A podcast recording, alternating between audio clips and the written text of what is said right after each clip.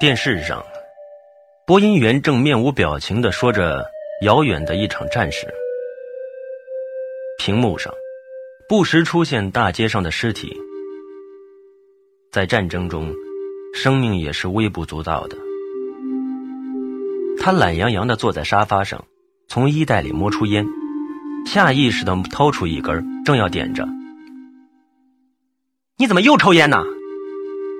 妻子在一边大声叫了出来，这突如其来的声音让他吃了一惊，烟也落在地上。他捡了起来，有些无辜的看着妻子。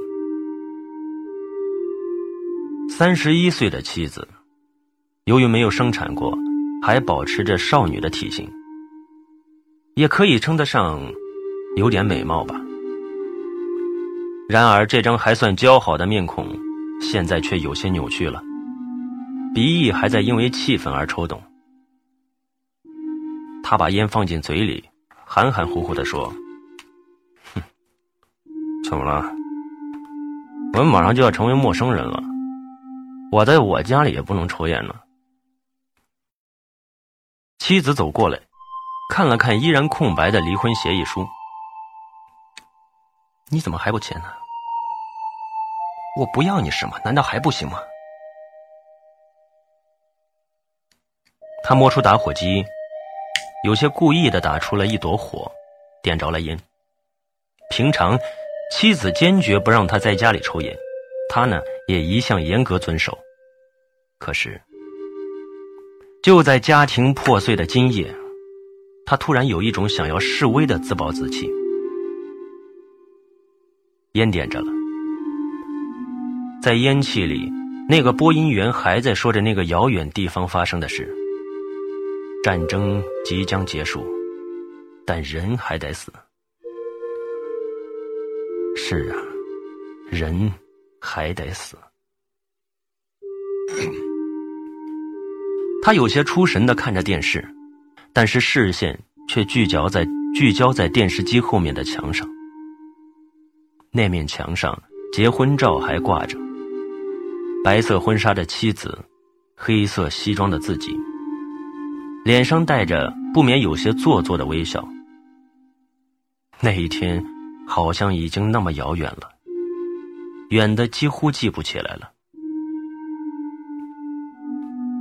他弹了弹烟灰，烟灰洒在了茶几上那张离婚协议上。他的眼前也略微有些模糊。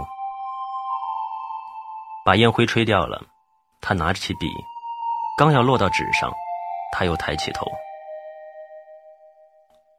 还有挽回的余地吗？妻子没有回答他，好像突然变聋了一样。他心头猛地有一阵怒火燃起来，太阳穴也有些发烫。我爱你，我也爱你。在没有人的巷子里，携手走过不知多少次的小路上，曾经拥抱和亲吻，今天被这一张纸无情的隔开了。他想写下去，可是手却一下子变得那么无力，只是不住的颤抖。这时，从屋外突然发出了一声凄厉的叫声，那是一只猫。现在虽然已经是夏天了，但这只不知从哪儿来的野猫还是时不时的到他门口发出这种叫声。妻子看了看窗外，骂道：“这只瘟猫，总有一天要要死你！”他的手又是一抖，又咬了咬牙，狠狠的握着笔，用力的在后面签了自己的名字。还不等他放下笔，妻子一把夺过了纸，如释重负的看着，好像这是一幅价值连城的名画。妻子是背对着他的，没有看他的目光。门铃响了，周宝强兴冲冲的走出门，走进院子去开大门，拖鞋在地上拖出了长长的声音，一边叫道：“来了来了。”一边拉开了门，门开的时候，他怔住了。门外，并不是他意料中的人。他站在门口。周宝强有点尴尬的站在门口，他倒是微微一笑：“怎么了，宝强？不让我进来了？好，进进来坐，进来坐。”周宝强像是恍然大悟，伸手把他请进来，心里却有些忐忑不安。这个从小学就一起玩到大的好朋友，总是让他有些不安。虽然从小到大在学校里成绩总是不及格，不及他。小学毕业，周宝强勉强进入重点中学，他是以全年级第二名的身份进入了同一所中学。中学毕业，周宝强没考上大学。而他呢是顺利升学，可是今天，周宝强已经是这个市里小有名气的青年企业家，而他却还是在一个朝不保夕的国营厂里当一个厂医，对每个月的奖金充满了希冀。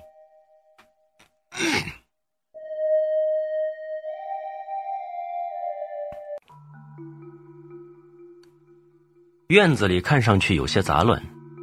大概并没有专门的园艺工收拾。他站在屋门口，一边脱鞋，一边看着院子。这个夏天雨很多，天气也不热，虫子在草根里发出一阵阵清越的鸣叫，让这栋房子有一种置身山野间的错觉。他不禁叹了声：“宝强，你可真是发了呀。”周宝强关上门。已经走到他身后，听到他的感叹，周宝强也有些尴尬的笑了笑，这不算什么，呃，比人家真正的有钱人比一比，还差得远呢。哎呀，现在要在市区有这么一栋带院子的小楼，可得几百万才能办下来吧？啊，这个这个也是祖上传下来的。来来，进来坐吧。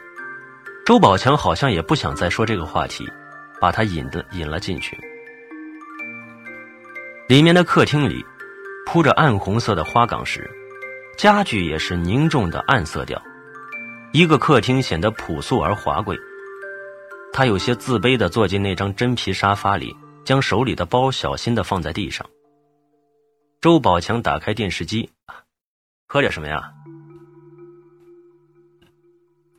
电视里正播放着一个关于那场战事的专题节目，一个军事专家正斩斩钉截铁的断言：战事还刚刚开始。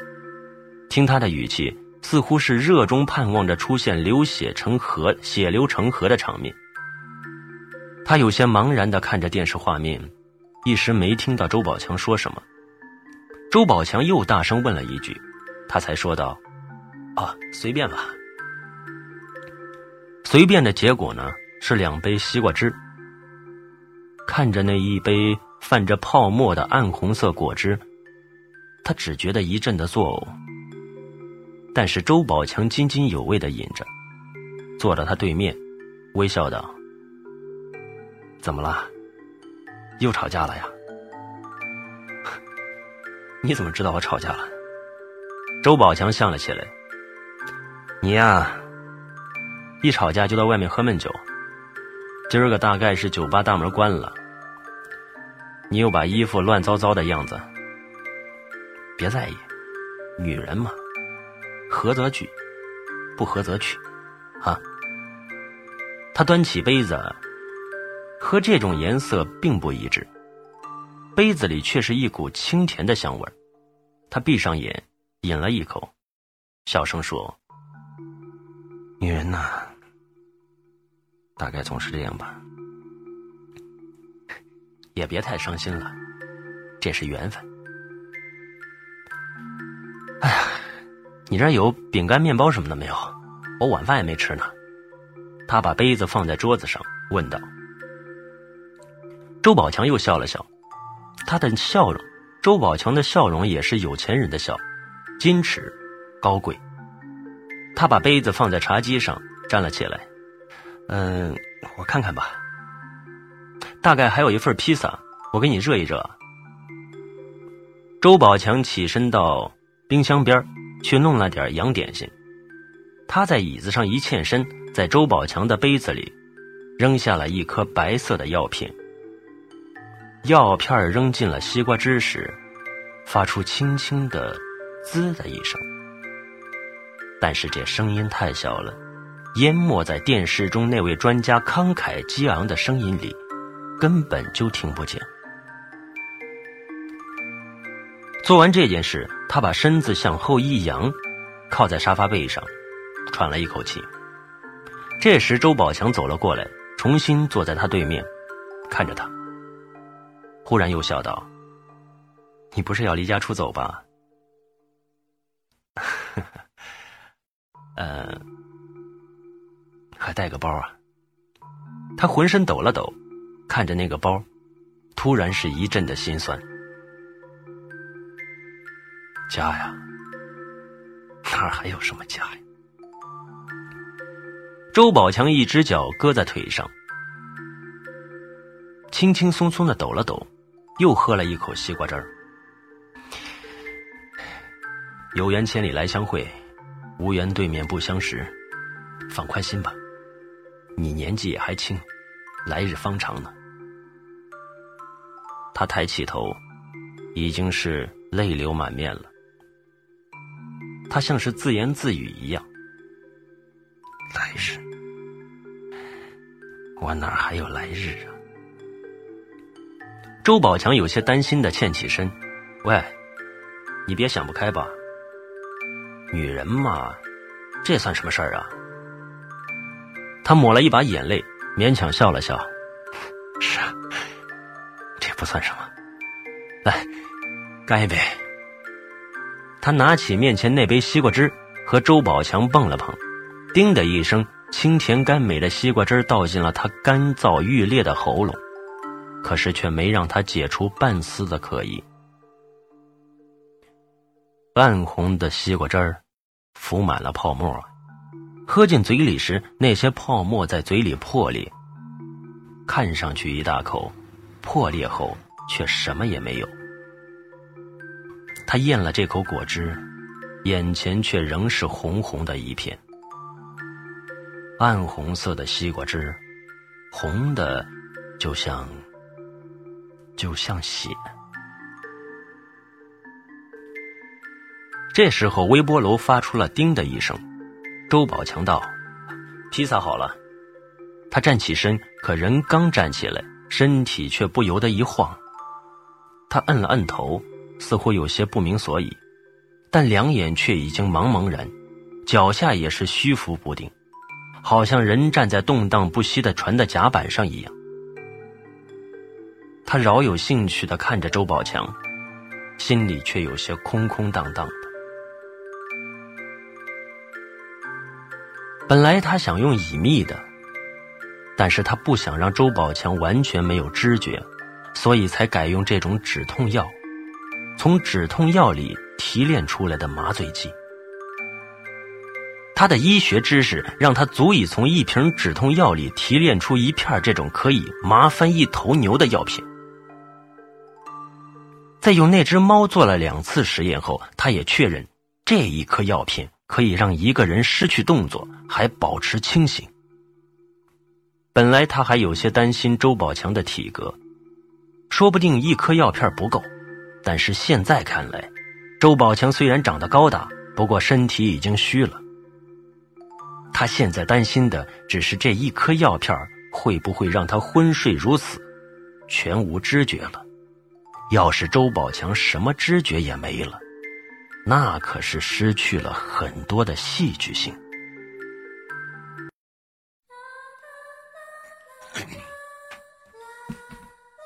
周宝强还在想走动，但是脚刚一动，却已经支持不住，人一下子倒了下来，几乎是摔进了沙发里。他走过去扶住了周宝强，让他坐端正了。小声凑到他耳朵边：“宝强啊，怎么回事？”周宝强的手动了动，似乎想要揉一揉太阳穴，但是他现在已经进入了全身的麻醉状态，只是手指稍微动了动。他喉咙里发出了嘶嘶的声音，依稀可以分辨那是在说话，只是这声音很轻，含糊不清，听起来倒有一种可笑。怎么回事啊？怎么回事啊？周宝强在这么说，但是眼里却有点恐惧了。他一定也有些明白了。他想着，不仅快意的揉了揉太阳穴。天快天太晚了，他也有些倦意了。但是现在一定要保持冷静。他凑到周宝强耳边，小声道：“是我干的，是我干的。”这种顽童似的把戏，其实完全是多余的。但是周宝强的眼睛一下子睁大了，他从怀里摸出一只单放机，小声道：“你不明白啊？也许这段录音可以让你明白过来啊。”他把耳机塞到了周宝强的一个耳朵里，摁了播放键，磁带开始转动。开始是一段嘶嘶的声音，然后是喘息，男人的。和女人的，夹杂着女人的呻吟声，床的吱吱声，最后是压低了的啊呀啊呀的叫声，透着狂喜。当声音一传进周宝强的耳朵里，周宝强原本睁大的眼睛又突然睁大了许多。这时，他的眼神里只有惊异，没有内疚。在女人啊呀了两声之后，又是一段喘息。他虽然没有塞着耳机，但是从那个空着、空着的耳机里也可以听得到那种熟悉的呻吟声。即使是电视里军事军事专家的论断也掩盖不了，他几乎可以背出那后面的话来了。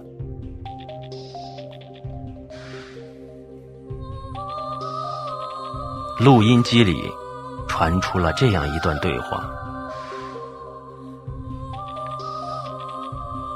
他为什么不肯离婚呢？就是不肯，我也没办法。哎，那只有照你的办法办了。后面又是一阵床的颤动，女人的呻吟。每一次听到 “fuck”，狠狠的 “fuck” 的声音时，他的心在流血。他突然将单放机关掉，低声道：“这些足够了。”不是我，不是我。周宝强嘶嘶的声音里也是像在呻吟。是他要干的。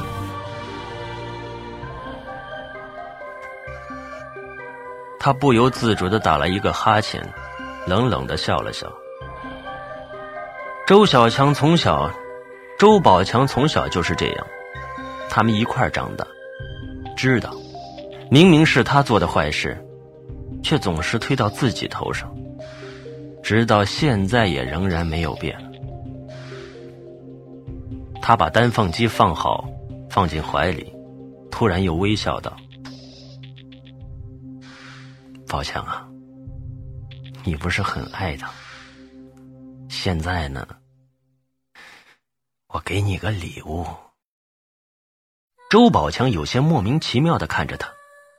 现在周宝强手脚已经不能动弹，只有眼珠子还能转动，舌头还能稍稍的动一动。当他把那个包放在茶几上，拉开拉链，周宝强眼里突然绝望的睁大了，从包里。他取出了那个女人的人头，他的样子还保留着他割下来时的表情，但是嘴唇已经发白，脸色也青了，脸颊上流着几点血迹。因为本来是像一颗上好的卷心菜一样用塑料袋包着，切口处流出来的血仍然沾上了他不想沾的地方。这几块血迹破坏了他的美貌，让他在死了之后平添了几分狰狞。他举起这人头，平举到眼前。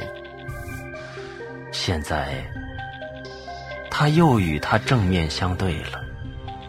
从他那无神的眼睛里，仍然流着一丝恐惧和惊骇。然而，在他沾着血的嘴角，他依稀还能看到妻子的娇憨。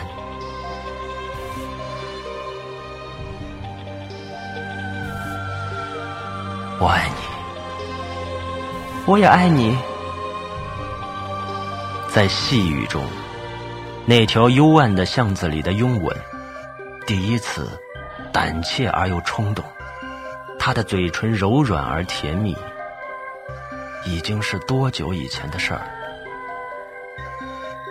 他单手托着他的头，切面，血已经有些干结了。因此有一种黏黏的感觉。他慢慢把手缩回来，依稀仍然像他那仍仍然像那时，他胆怯的靠近，嘴唇柔软，柔软而甜蜜的嘴唇，尽管失去了生命，但是他的嘴唇依然柔软，也有一些甜甜的，但是。这明显是血迹的味道吧？他伸出舌头，舔了舔他嘴角的血迹，血迹被舔掉了，但却让他的面孔上像是平添了一道泪痕，这让他更是一阵心酸。他把这人头平放在茶几上，在那杯西瓜汁边上，暗红色的西瓜汁。和他脖子切口留着的血痕一样的颜色。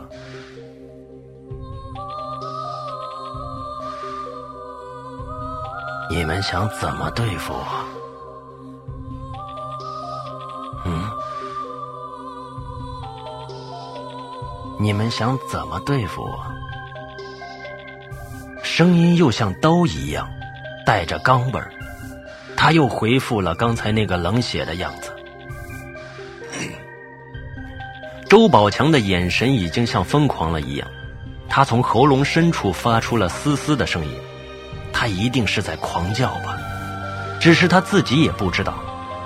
麻醉剂药效发作之后，肺活量变得极小，他想狂叫，充其量只是让声带微微的震动而已。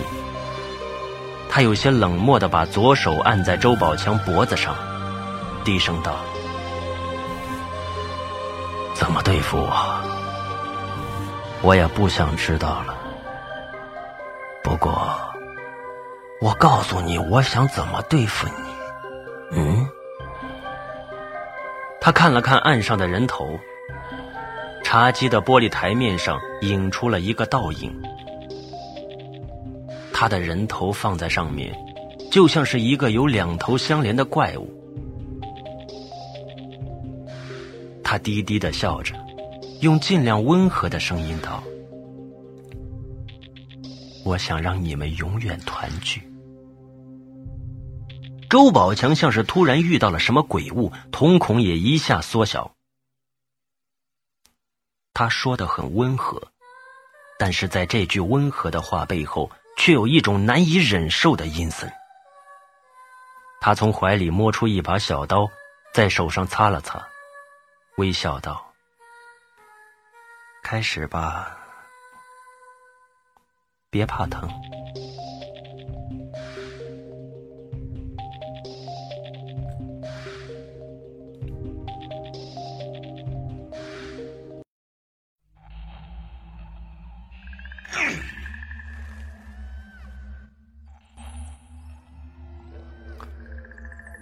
周宝强猛地张开嘴，看来。即使麻醉剂的效力已经全面发作，但是当人恐惧到极点的时候，随着肾上腺素的急剧分泌，还是会产生不可思议的现象。只是周宝强的嘴张大之后，从喉咙里发出了“啊啊”的声音，更像是一尾被提上岸来的鱼，夹杂在电视上那个军事专家的声音里，更是类似于电视机发出的噪声了。他把刀子在掌心擦了擦，这是一把水果刀，但是磨得很锋利。他试过，切冻肉也像切肥皂一样。当刀尖刺入周宝强的脖子左侧时，也的确有一点切肥皂的感觉。他的手轻轻的转动，感觉到刀锋遇上了一些阻力，那是人脖子处的大动脉。刀子切过时，这条大动脉一下子被割断，切口的血顿时喷了出来，将他的右臂也染得通红，像坏了的水龙头。刀子在周宝强皮肤下转动，周宝强睁开了嘴，喉咙里却开始有血冒出来。大动脉切断之后，大概连边上的气管也割断了，血从破口里流进去，周宝强就像一个被挤压的橡皮球，空气正拼命的挤出来，使他的嘴里也都是血，切口处也不时的冒出气泡来。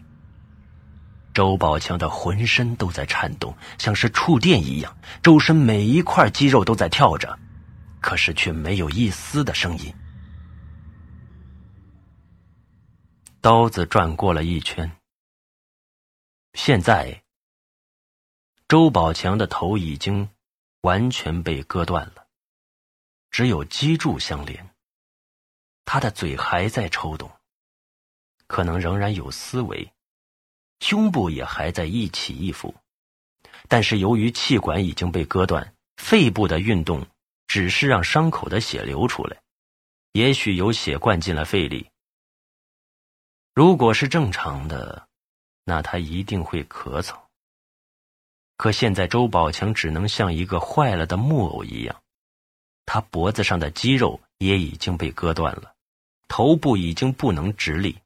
如果不是靠在沙发上，那由于头颅本身的重量，脊柱就会折断的。他把刀子在周宝强身上擦了擦，又看了一眼那张熟悉的脸。这张从小就看熟悉的脸，本来还称得上英俊，就像伊曼一样。现在如果不是脸上的肌肉还不时的有一丝抽动，那就完全像一个蜡制的模型了。头和身体相连的地方也已经脱开，也许是脖子上的肌肉和经络都割断后，随着脊柱被拉长才会出现的现象。身体和头脱开成两个不相连的部位后，居然第一部分还能动，这让他有一种突如其来的厌恶。他伸手抓住周宝强的头，脚猛地一踩身体，周宝强的身体。被踩进了弹性很好的沙发里，深深的嵌在里面。随着轻轻的咔嚓一声，脊柱也被折断了。头与身体分离之后，从腔子里最后流出了一些血。这些粘稠发黑的血液带着一股腥臭味更像是阴沟里的水。他捧着周宝强的头，微笑着。你还好吧？这个头颅也许还残存着听力，脸上忽然浮起了一丝笑意，嘴角也抽动了一下，似乎是要说出话来。只是这个头已经没有声带了，自然是什么声音也发不出来。他突然有一种恶作剧的想法，把周宝强的头也贴到了茶几上。周宝强脖子的切口还有许多血，切口又较为平整，一贴到光滑的玻璃台面上，像是一个吸盘一样，马上就吸住了。他把妻子的头移移了一下，对着周宝强，低声道：“现在你看清了。”周宝强的眼。慢慢闭合了。让他觉得奇怪的是，从周宝强的眼里流出了两行泪水。也许是因为泪腺长在头上，由脑子直接控制的吧。现在周宝强的脑子尚未死亡，但是没有血液提供氧气，恐怕用不了一分钟，脑部也会马上死亡的。他慢慢的脱下外套，扔到沙发上。那沙发上血积了一滩，但是由于沙发是真皮的，血也只能积在上面，正在凝结。他的外套上虽然也沾了不少血，但是比沙发上却要少很多。盖上去之后，倒是显得干净了一些。该如何处理这一堆肉呢？当割下周宝强的头颅时，他心中只有快意。事情一了，却觉得一阵空虚。难道真的像对周宝强说的那样，让他们团聚吗？他一阵恼怒，飞起一脚踢了过去。周宝强的头被他踢中后，像一个足球一样飞了出去，重重的撞在墙上。即使这头是长在脖子上的，这么重的撞击也足以让头骨破裂。现在周宝强也肯定死得干净了。他拿起他的头，放在眼前。低声说：“看到了，现在也该如你的意了吧？嗯，老婆。”妻子的脸上没有一点血色，半闭着眼，眼珠也像死鱼一样向上翻起。他低低的说着。捧着他的头，轻轻的吻上了他的唇，他的唇仍然柔软，却冷得像冰。在他耳中，好像又突然听到了那一阵细雨，洒在伞上，细细密密的。在雨声中，他也依稀的听到他怯怯的说着：“我也爱你啊。”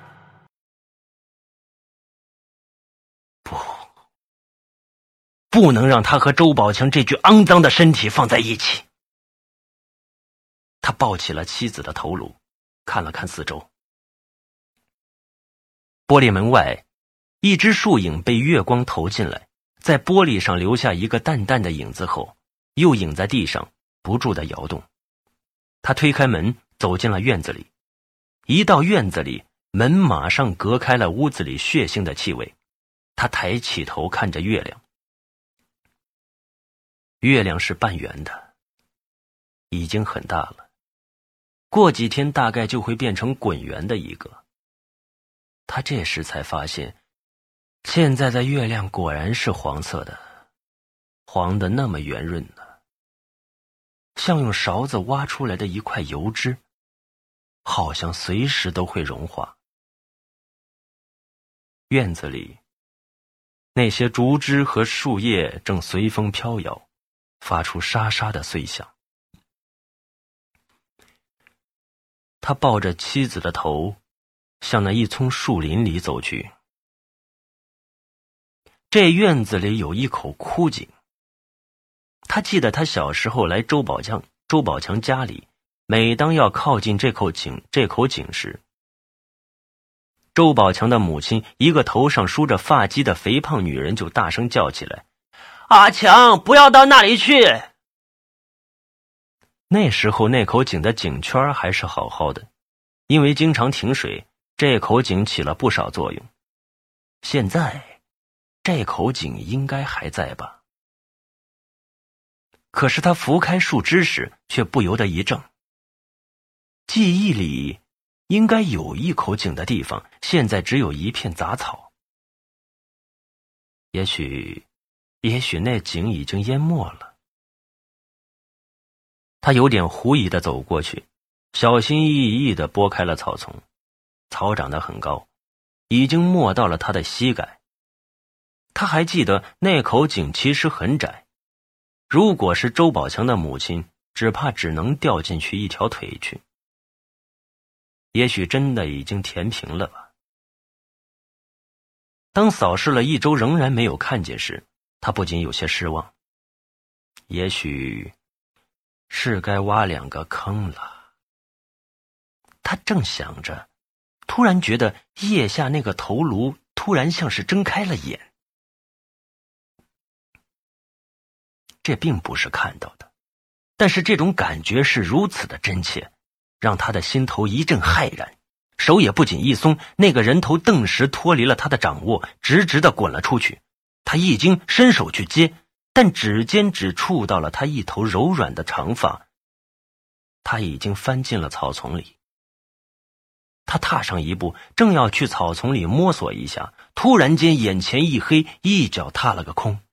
也不知道究竟是怎么一回事，耳边只听得一阵乱响，地面却在急速的升高。他还没有想得出怎么一回事，几茎草便扫过他眼前，像鞭子一样，让他的眼睛也一阵生疼。接着便是哗的一声水响，而眼前却是一阵的暗了下来。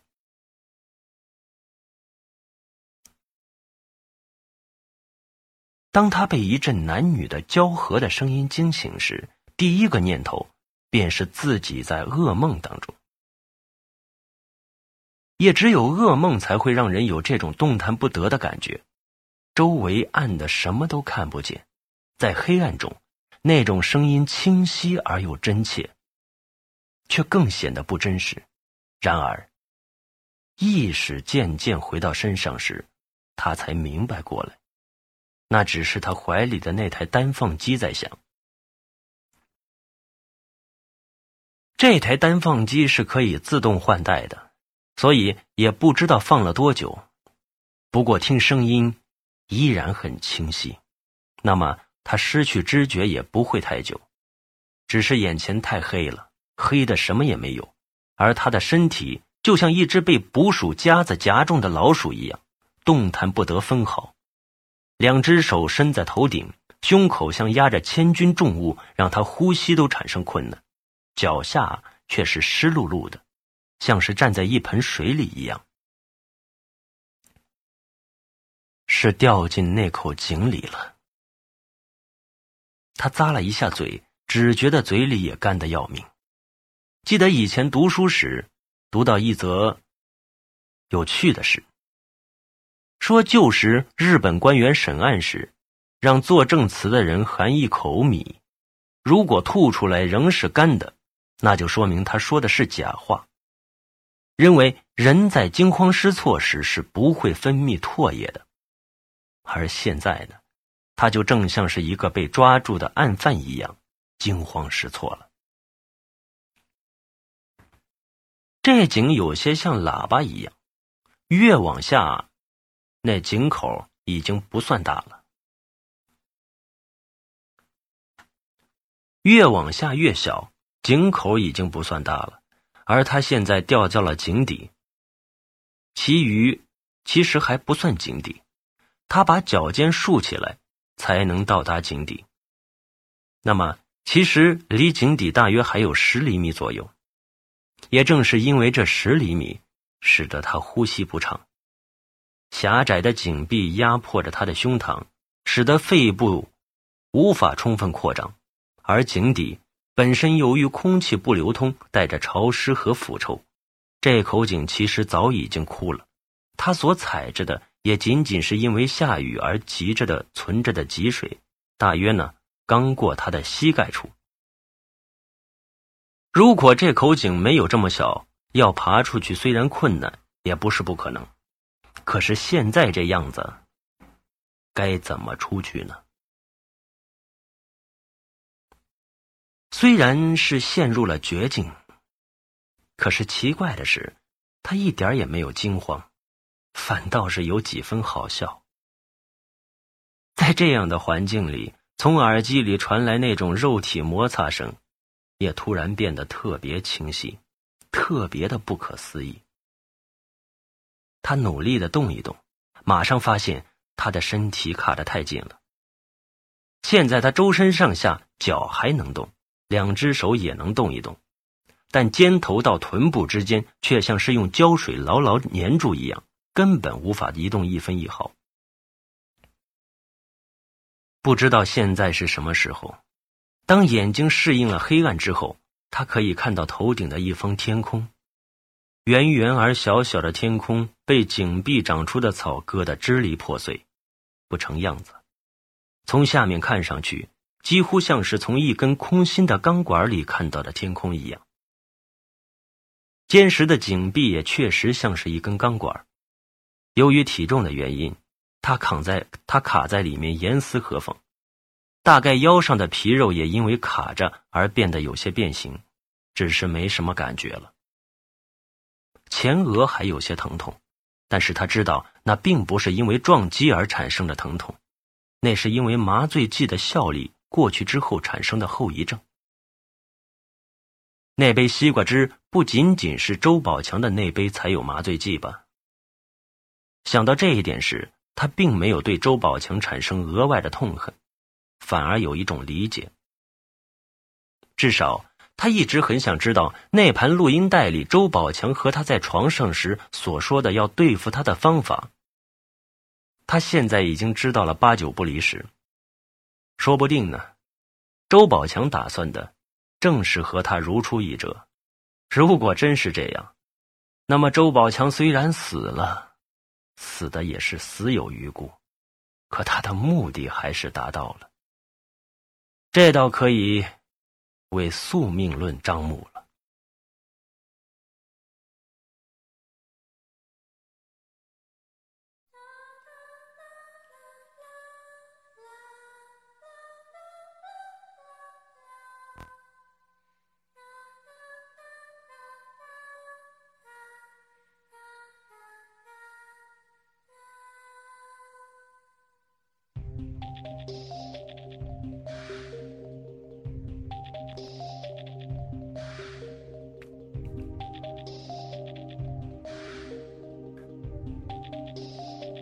因为他几乎是卡着、悬着卡在了井壁里。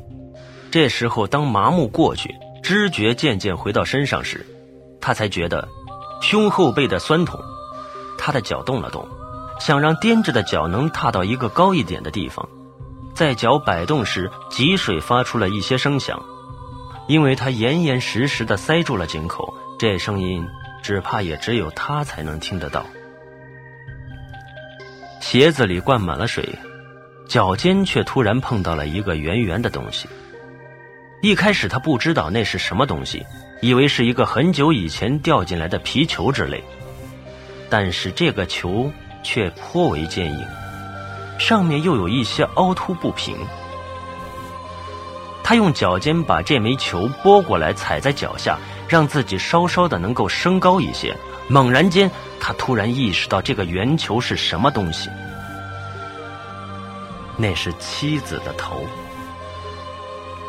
现在他的头就在他的脚下，这又让他觉得有一种可笑，也有一种悲哀。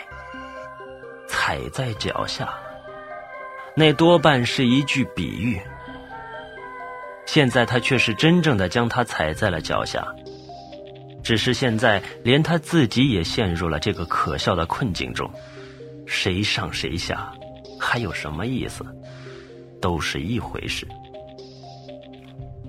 皮鞋里灌满了水之后，有一种极为难受的不适感，而他的头也并不大，踩在他的头颅上后，虽然呼吸稍一稍有一些顺畅，人却是依然动弹不得分毫。他得伸着在上面摸了摸。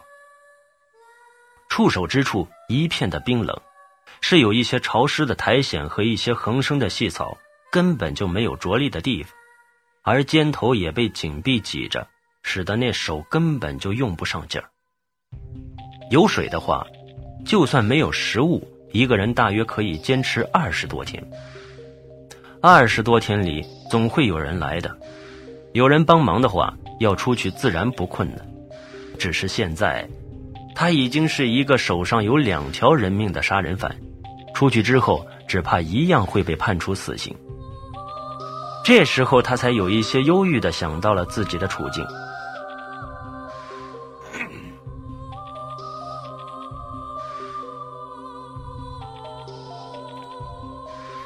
井口离他的头顶大约有五米。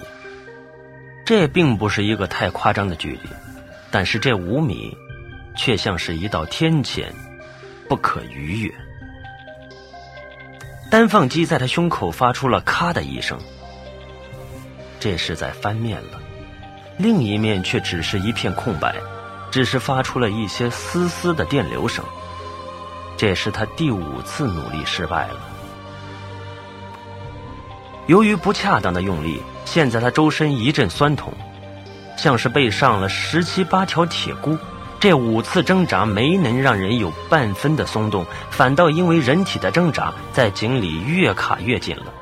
他费力的吐出一口气，又抬头看了看天空。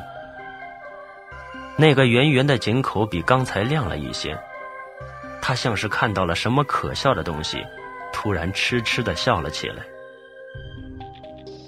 这种癫狂状态，如果不是因为他晕厥过去，只怕会持续很长时间。当人激动的时候，呼吸变得急促，井下的空气极为浑浊，而他的肺部在扩张时又被井壁顶着，几乎让肋骨也折断了。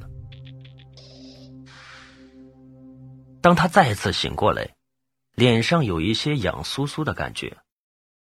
他睁开眼时，却被强烈的阳光照得一阵的晕眩，耳朵里是一阵的隆隆的声音。也让他有一种如梦初醒的错觉，但是，马上他就醒悟到，自己仍然是在这个枯井里，被卡得严严实实。太阳现在正是直射，井口的草长得很茂盛，树叶也很密，但是阳光还是照进来，正映在他的脸上，让皮肤也有些发痒。那阵隆隆声是边上的一个工地。现在的工地不像以前了，为了不影响居民休息，只有白天才开工的。现在已经是正午了吧？他想着，有了光，也终于可以看清自己的处境了。这口井是用青砖砌的，非常密，砖缝里有些草。但那些砖块却是连一块破的都没有，一行一行的，给人一种压迫之感，像是鳞片。他的手摸着那些青砖，青砖上长着苔藓，从指尖触过去，潮湿而粗糙，让他指尖感觉到一些微微的触痛。苔藓长得也很厚，手摁在上面。根本就用不上力。当心平静下来时，他才感觉到了饥饿。在井底，大概已经待了有十多个小时了。而这十几个小时中，他只有在周宝强家里喝过那几口西瓜汁。现在，饥饿像是一条虫子，正攀附在他的胃里，不住的蠕动。越去想，便越觉得难以忍受。那些搅拌机的隆隆声在耳中回响，甚至让他觉得耳朵里像是在应迎合。站在地面上时，感觉不到什么，但是在地表五米以下，地面上的一丝丝震动就很明显了，让他难以忍受。他张了张嘴，有几次要不顾一切的喊出来，但还是忍住了。周宝强那具身首两处的尸体，现在开始腐烂了吧？已经十几个小时了，尸斑也应该开始消退了。他想象着周宝强身体上那些青紫的斑块，突然由生而起一阵快意。哈哈哈哈哈哈！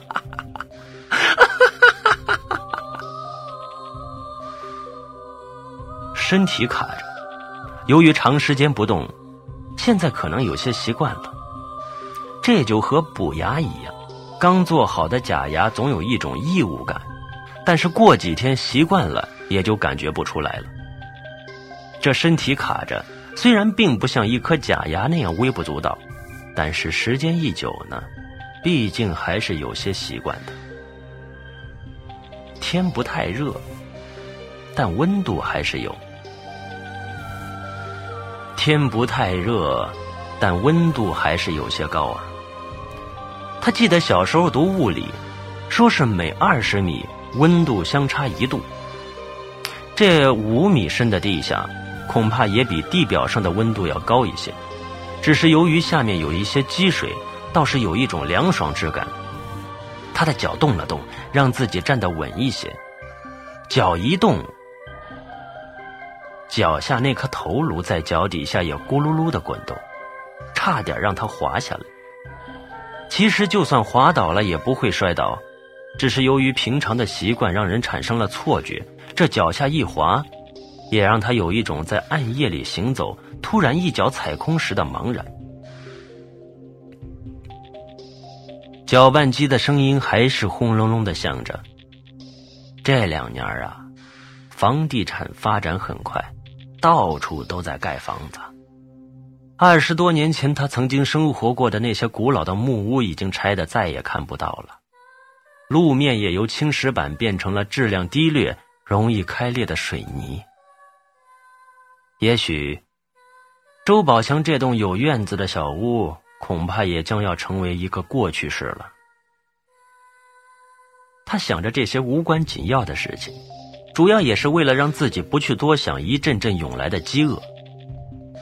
以前他从来没有过这样的感觉，总是感觉饿了就吃。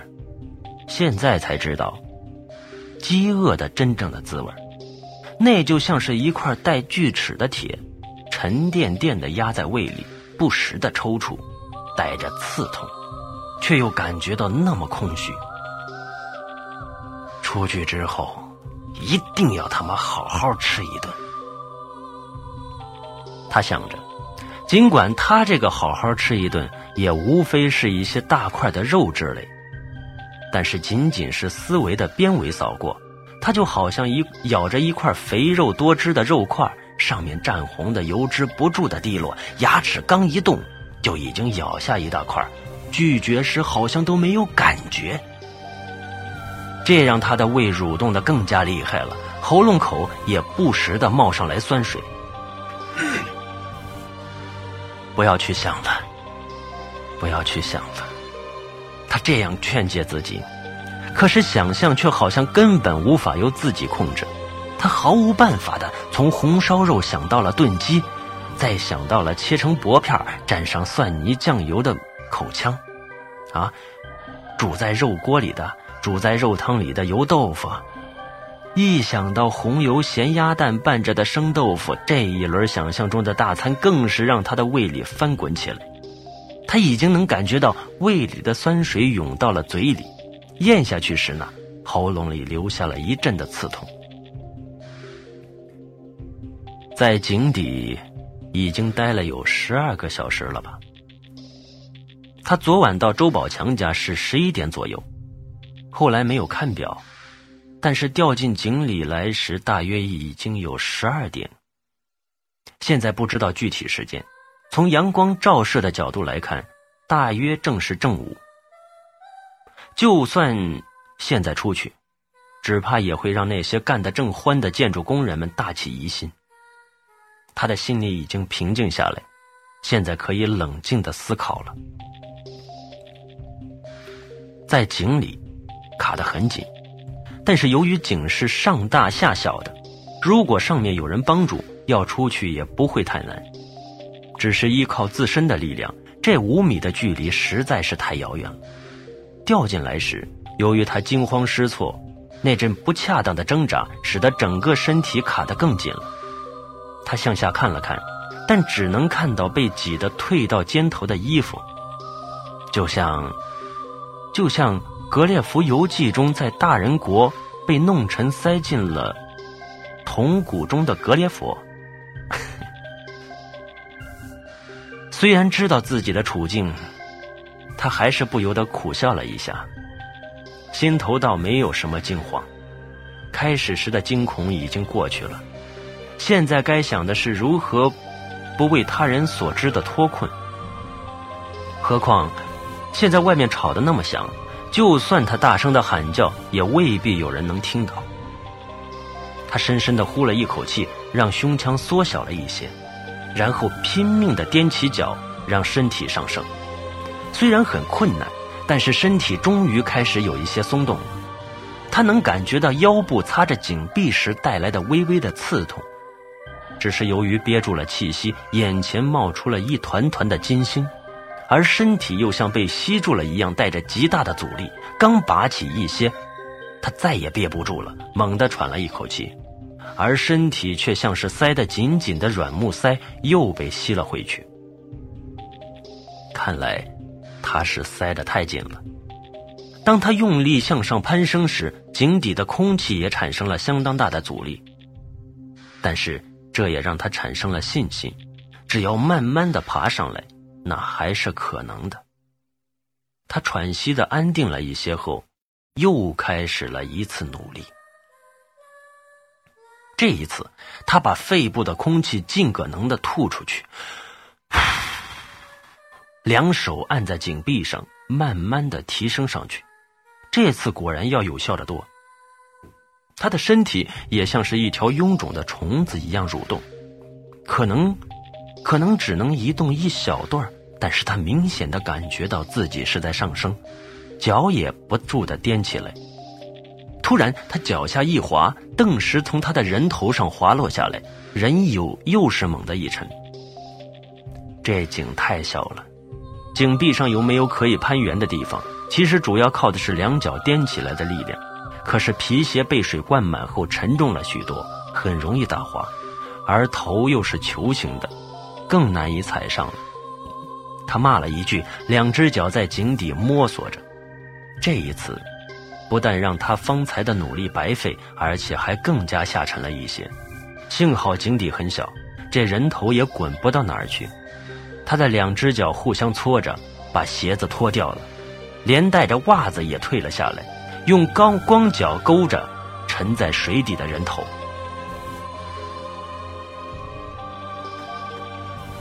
没有了鞋。虽然知道两只脚浸的是一堆散发出恶臭的浊水，但毕竟有一些清凉之意，也要舒服很多。他的脚尖一碰到一个毛茸茸的球体，轻轻的勾过来，虫又踩了上去。刚踩上，刚踩上这人头，忽然他只觉得右脚的脚尖处一空，碰到了一些坚硬的东西，像是一些很钝的钉子。他想了想，才反应过来，他的脚趾尖是插进了他的嘴巴里。他的脸部的肌肉，现在本来应该是保持僵硬状态，但是由于是浸在水里，僵硬时期比较短。他只用脚尖踩在人头上时，脚趾头正好伸进了他的嘴里，那些坚硬的钝物应该就是他的牙齿。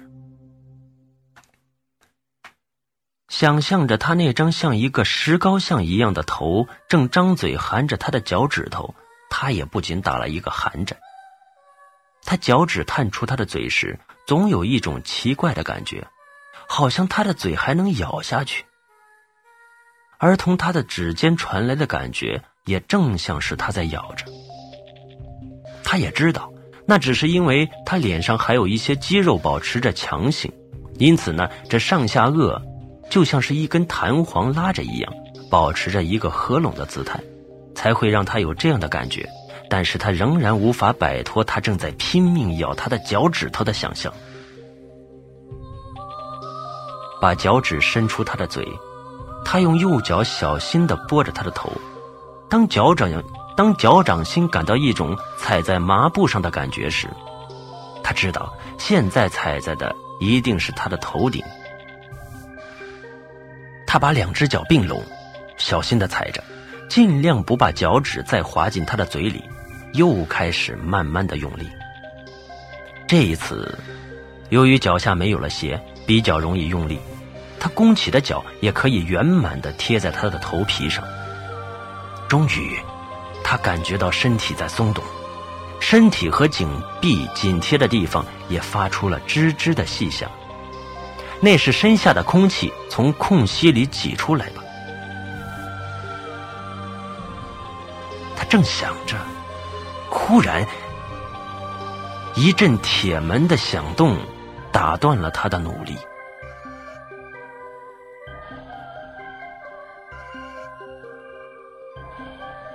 周宝强这栋房子有一道围墙围着的，两扇大铁门平常也总关着。他没有结婚，而且父母早就亡故了，应该不会有别人再有钥匙了。